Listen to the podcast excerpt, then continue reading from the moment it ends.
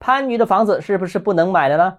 最近有条视频说，番禺的一手住宅库存高，二手挂牌量大，再加上部分区域没有什么规划利好，所以千万不要买番禺的房子。那么番禺的房子到底能不能买？今天我回应一下。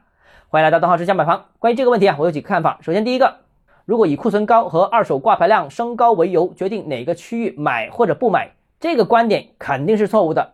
因为买和不买某个区域的决定因素很多，但从专业的角度看，库存量和挂牌量并不是关注的重点。因为这是一个不断变化的指标，一旦有利好，某个片区可以仅用半年的时间由十八个月的库存变为九个月的库存。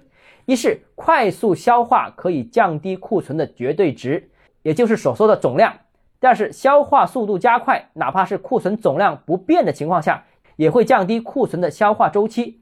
也就是说，分母虽然没有变化，但分子变大了。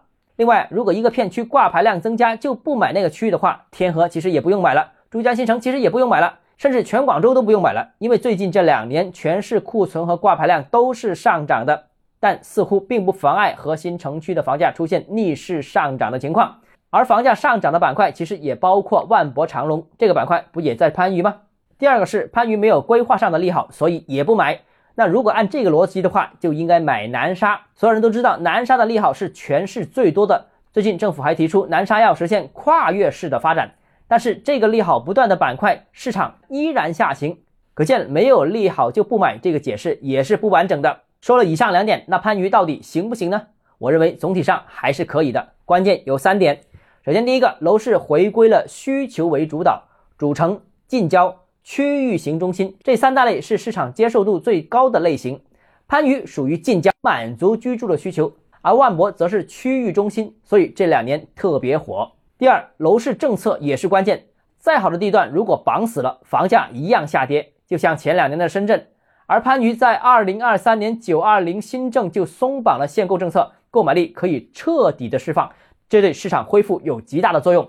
去年新政之后，番禺的成交量一度超过了绝对老大的增城区，成为全广州市成交量最大的区域。第三呢，番禺很多板块性价比也是极高的。要么配套完善，适合本地人居住；要么地铁通达，便于天河白领通勤。而房价从一万多到十万多都有，正所谓青菜萝卜各有所爱。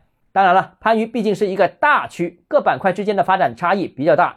如果从投资角度看，那就需要具体问题具体分析了。好，今天节目到这里。如果你个人购房有其他疑问，想跟我交流的话，欢迎私信我。或者先加我个人微信，账号是教买房六个字，拼音首字母小写，就是微信号 d h e z j m f。想提高财富管理认知，请关注我，也欢迎评论、点赞、转发。